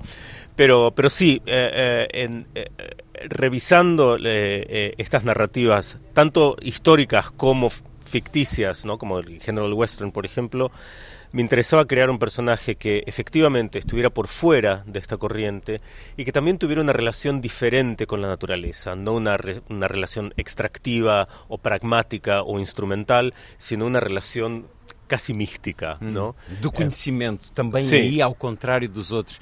Porque eh, este é um país a nascer ainda, mas também é um tempo de muitas transformações. Transformações no conhecimento, na ciência, e neste seu romance, nesta sua novela, nós temos aqui também a presença da afirmação da ciência contra a crença religiosa, ele cruza-se com o naturalista e este homem em bruto absorve o conhecimento da origem natural do homem inclusive adquirir conhecimentos médicos. Sí, en determinado momento eh, a lo largo de, de la escritura del, del, texto se me ocurrió que, que, este, que este joven que está perdido en las planicies fuera una especie de, de, de Mozart de la medicina, ¿no? Tiene un talento innato, eh, descomunal para entender eh, los cuerpos y su funcionamiento. Nós temos aqui uma operação a um cavalo que é de um rigor de conhecimento Sim. e de técnica que é surpreendente, mas que é muito plausível na personagem. To, to, todo é todo é vagamente plausible en la novela. Hay algunas licencias. Algunos ya dijeron sí. que no podría funcionar lá muito bem. Absolutamente. Pero, pero una vez más, me, me interesaba que tuviera este conocimiento absolutamente virtuoso de los cuerpos por diferentes motivos. Uno, lo confieso, porque era muy difícil continuar la novela y y explicar su supervivencia sin este conocimiento. Entonces eso fue, fue, un, fue un truco narrativo. Pero, tam, pero también quería eh, una, quería lograr una mirada que fuera, eh, insisto, una mirada que fuera un tanto mística de la naturaleza, pero, pero sin ser religiosa. Cuando pensaba en la mirada del protagonista de la naturaleza, pensaba que era una mirada panteísta, es decir, según, según el panteísmo, Dios está en todas partes, una mirada panteísta en un mundo sin Dios. Eso, eso es lo que quería, quería lograr de algún modo. A conversa com Hernán Díaz, autor de Ao Longe, romance com a chancela Livros do Brasil, a ficção contemporânea desta chancela, que tem agora também a mais recente Prémio Nobel da Literatura, Annie Ernaux. Hernán Dias no fólio em Óbidos, com este romance antinovela de conquista do Oeste, como já conversámos com este personagem sueco, Håkan Söderström, ele próprio, a fazer a sua Viagem de Odisseia. Como é que foi a sua descoberta desta América, Hernan Dias? Um homem que vive em Nova York, em um dos principais bairros em Brooklyn. Como é que foi a sua atração e a sua capacidad de descubrir y de se inserir en este país. Sí, bueno, eh, ahora a esta altura del partido eh, he vivido en los Estados Unidos por la mayor parte de mi vida. ¿Cuántos años? 24 años. Eh, me mudé ahí en 1999, 23 años. y mm, creo que mi primer encuentro con los Estados Unidos fue justamente a través de la literatura, ¿no? de, como niño, bueno, leía muchos cómics. Eh, y empecé a leer también mucha eh, literatura policial.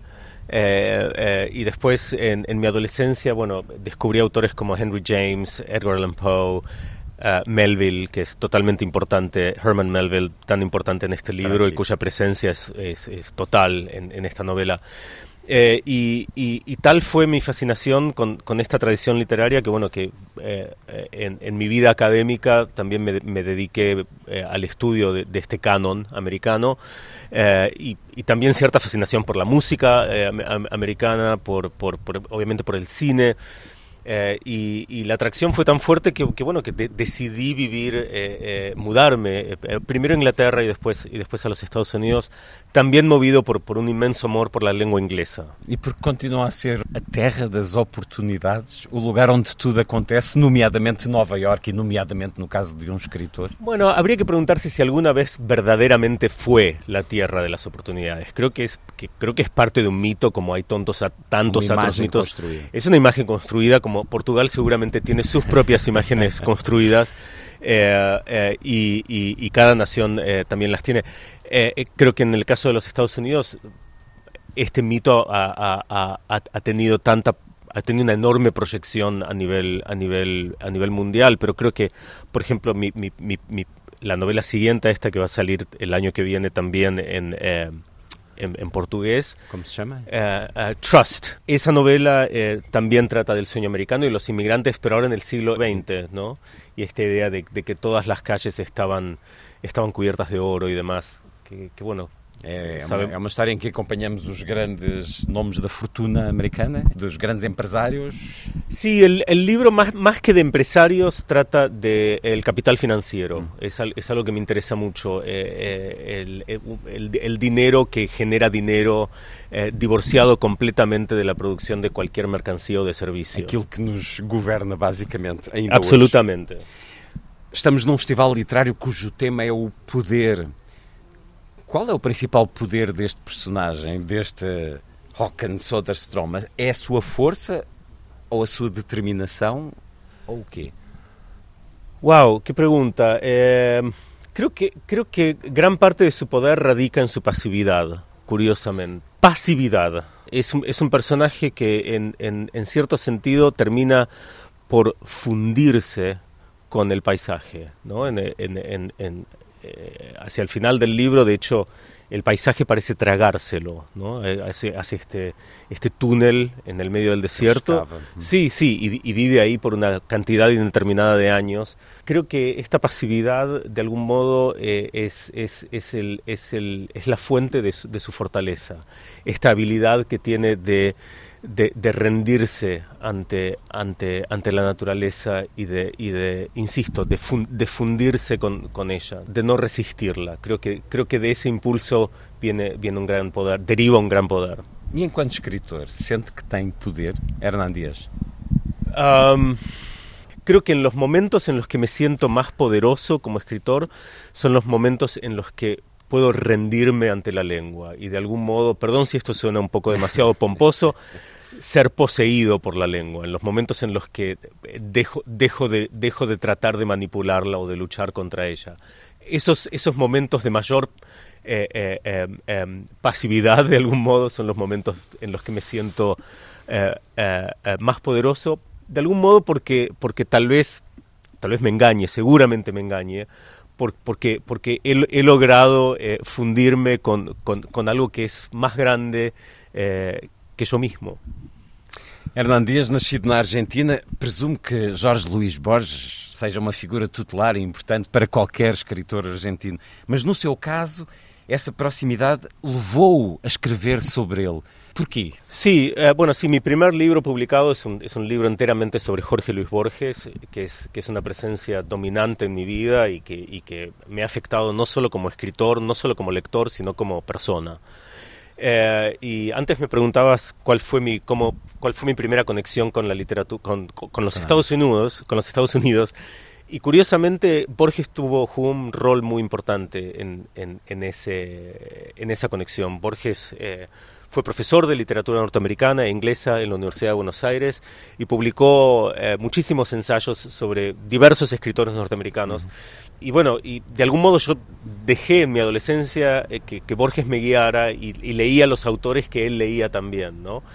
Eh, pero esa es una influencia determinante. Pero creo que también su libertad respecto e, e irreverencia respecto a los géneros y tradiciones literarias. Creo que ese es uno de los eh, de, las, de, los, de las piedras de toque, de los cimientos de Borges, que es que eh, no existen jerarquías, no existen límites geográficos, no existen fronteras históricas, eh, no existe cultura alta y cultura baja.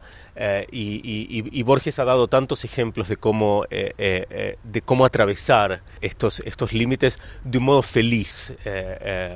y creo que la felicidad que siempre busco en, en, la literatura como, como lector o escritor es, un, es una felicidad que me contagió Borges inicialmente.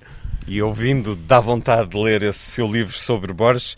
Hernán Dias no Festival Fólio em Óbidos. ¿Cómo es que está a ser a sua descoberta de Óbidos? ¿Cómo es que se siente aquí? Bueno, es un lugar absolutamente mágico. Eh, me faltan, me faltan palabras para describirlo. Es, es realmente, es, realmente es, es, sublime y al mismo tiempo muy íntimo. Es un, es, es un lugar muy especial. Un lugar talvez para un día vir pasar algún tiempo a escrever. Por favor. Hernán Dias, ao longe, romance publicado com a chancela Livros do Brasil. Muito obrigado por ter estado na Rádio Pública Antena 2. Obrigado.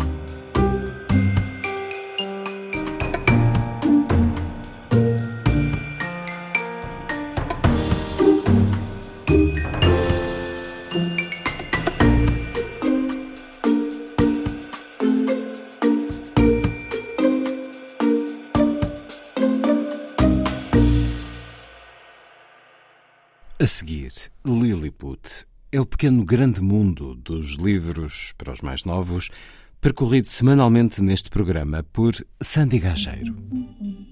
Diz Lilliput. Lilliput, Lilliput. Lilliput. Lilliput. Lilliput. Lilliput. Chama-se Braga em Risco, um encontro que reúne ilustração, o livro e a literatura infantil-juvenil. Começou no fim de semana e decorre até 18 de novembro. O curador desta sexta edição, Pedro Serumenho, reforça a ideia de que se trata de um programa das pessoas para as pessoas e que há ainda muitos artistas para conhecer e atividades a acontecer.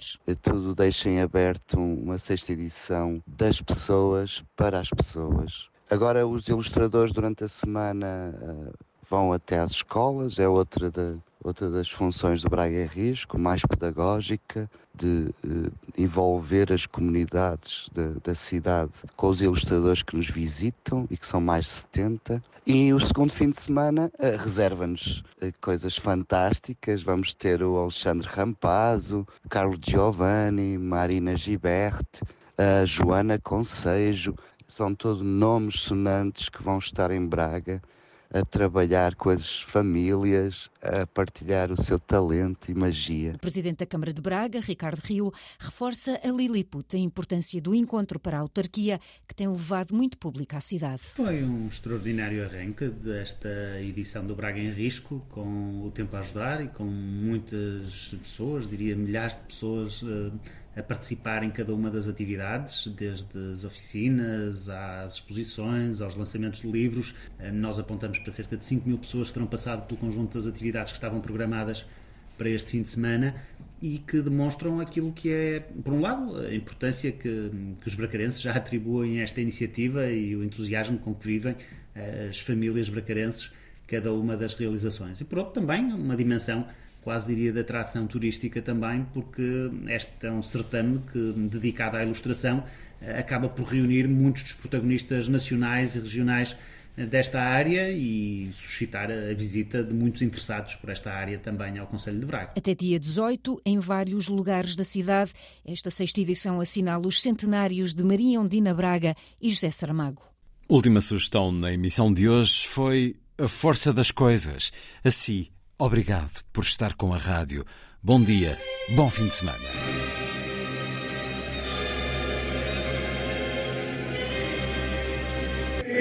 A força das coisas.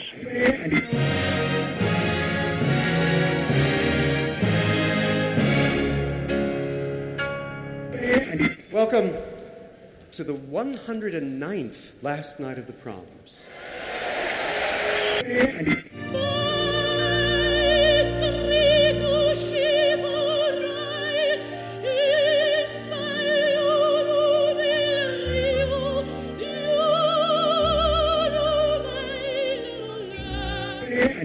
Com certeza, Bach, Mahler, Shostakovich.